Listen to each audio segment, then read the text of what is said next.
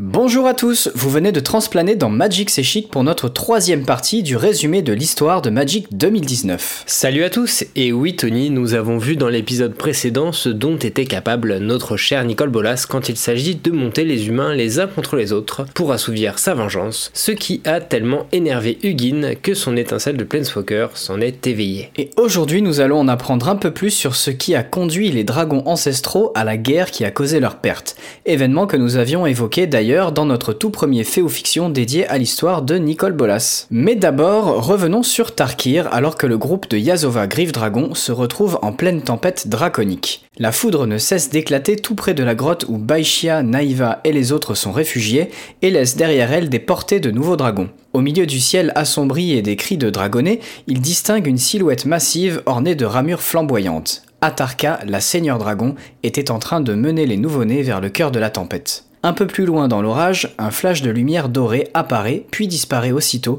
en laissant derrière lui une traînée étoilée comme si quelque chose venait de tomber des cieux. L'instant d'après, le puissant orage s'arrête. Yazova profite de l'occasion pour remettre le groupe en marche, mais avant qu'il ne puisse réagir, l'imposante Atarka vient se poser en travers de leur chemin dans un énorme tremblement de terre, furieuse d'avoir retrouvé l'un de ses dragons morts.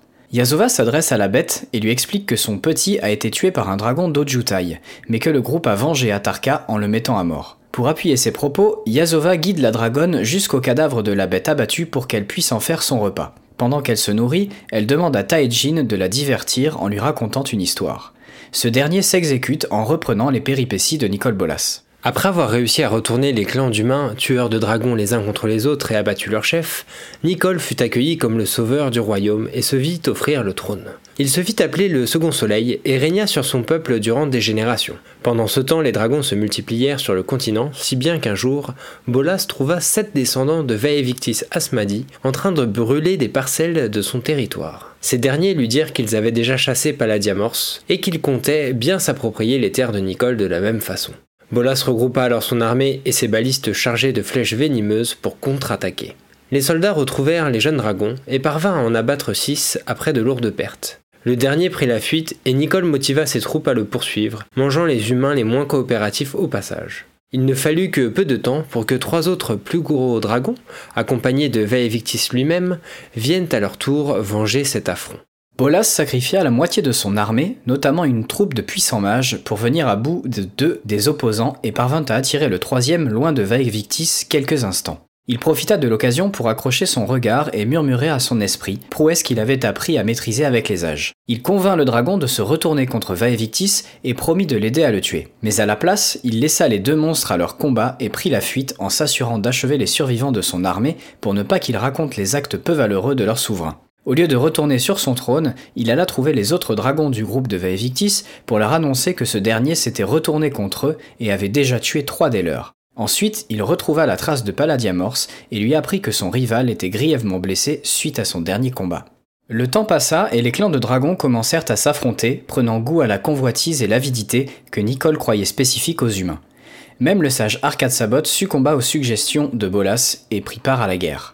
Taejin conclut qu'au final, seul Nicole Bolas garda foi en ceux sur qui il régnait, et qu'il n'oubliait pas la promesse qu'il avait faite à son jumeau. Il n'y aurait qu'une seule loi pour tous, humains comme dragons. Suite à ces mots, le regard du jeune Jeskai fixe le sol comme s'il avait oublié ce qu'il venait de raconter, ou même qui il était. Atarka finit d'avaler les dernières entrailles de la carcasse du dragon, puis reprend son chemin. Après le décollage de la bête, Taejin s'effondre et dit à Yazova que l'histoire qu'il vient de raconter lui vint à l'esprit dans un murmure alors qu'il s'apprêtait à en raconter une différente. La vieille femme prend alors un air inquiet. Elle lui rappelle que des murmures avaient autrefois cherché à altérer le monde de Tarkir et que Yazova les avait suivis, ce qui causa en partie la mort du Guin. Ils doivent atteindre la tombe du dragon esprit coûte que coûte et reprennent donc la route.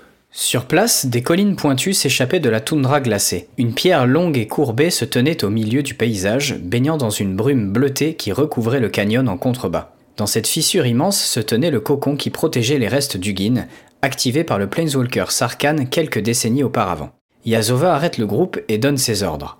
Elle envoie l'orque Fek explorer la grotte plus loin devant eux. Un autre groupe commandé par une certaine Mevra est le dernier à avoir chassé sur ce territoire et pourrait donc les accueillir. Naïva et Baishia suivent ensuite leur grand-mère tandis que les autres chasseurs restent sur place avec Taijin.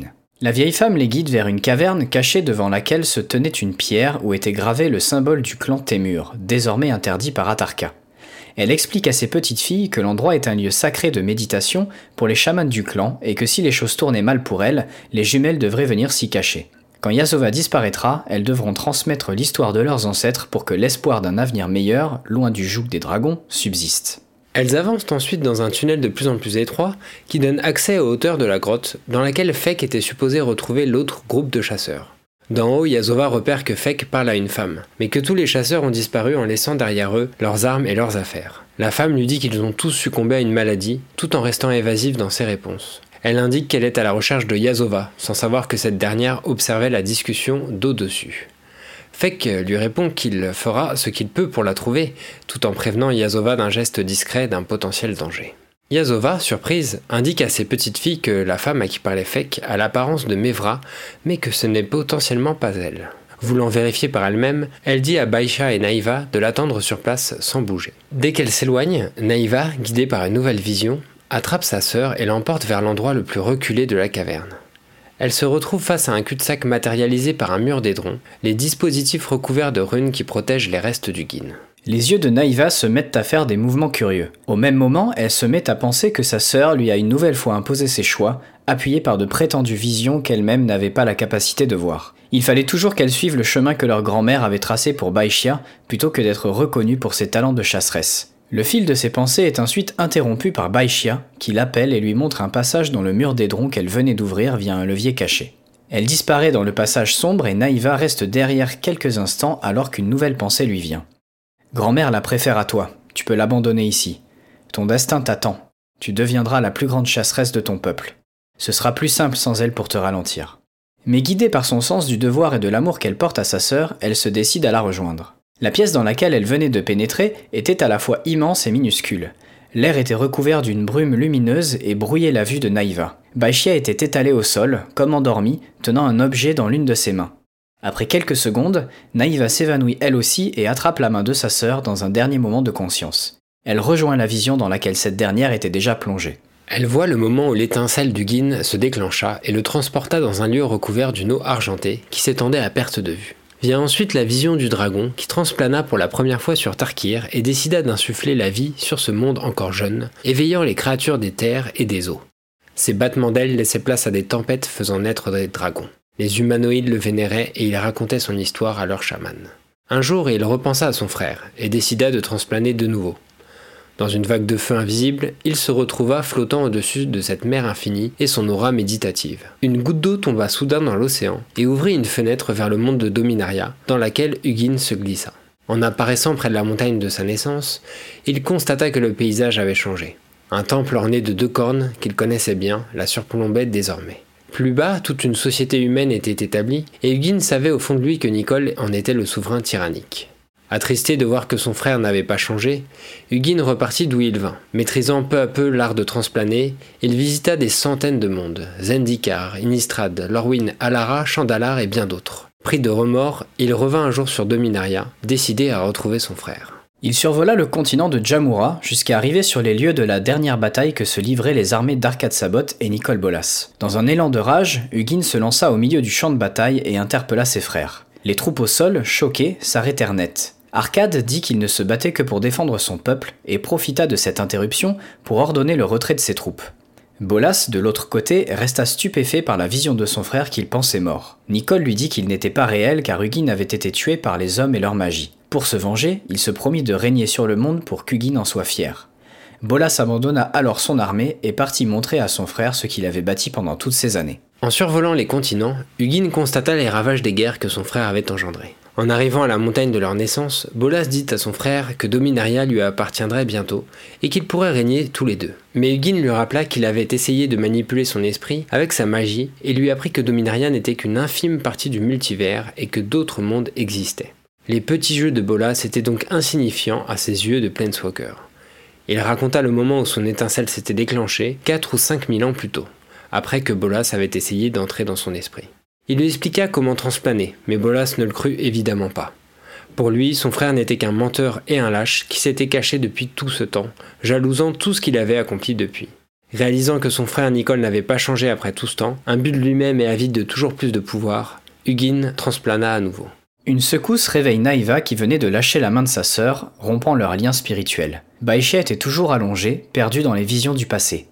Naïva ne pouvait s'empêcher de se demander si toutes ces histoires qui se passaient de génération en génération étaient vraies. Soudain, elle entend du bruit à l'extérieur de la pièce et s'y dirige. Dehors, elle retrouve Yazova, qui avait fait demi-tour et lui explique tout ce qu'elle vient de vivre. La vieille femme lui dit que Mevra et son groupe sont probablement morts et qu'ils sont en grand danger si la chose qui a pris l'apparence de Mevra est bien ce qu'elle croit.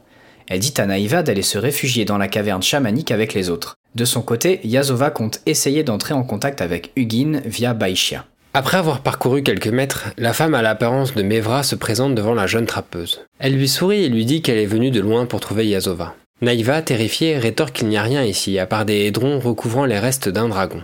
La chasseresse demande à la femme qui elle est vraiment, et le corps de cette dernière se met alors à fondre, s'étirer, pour qu'en émerge un dragon bien plus immense que ceux qu'elle connaissait, plus impressionnant qu'Atarka elle-même. Il était pourvu de cornes incurvées qu'elle avait déjà cru voir dans ses visions, et une gemme flottait au-dessus de sa tête. Nicole Bolas s'adresse alors à elle.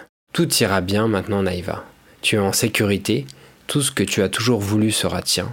Fais-moi confiance. J'ai juste besoin d'une chose, une toute petite chose. En essayant de ne pas trembler, Naïva demande au dragon ce qu'il cherche. Il lui rétorque qu'il veut Hugin, ce à quoi elle répond qu'Hugin est mort. Bolas rapproche son visage de celui de la jeune fille. C'est ce que je croyais la première fois que je l'ai tué. Cette fois, je suis revenu pour m'en assurer, tu es la chasseresse indomptable.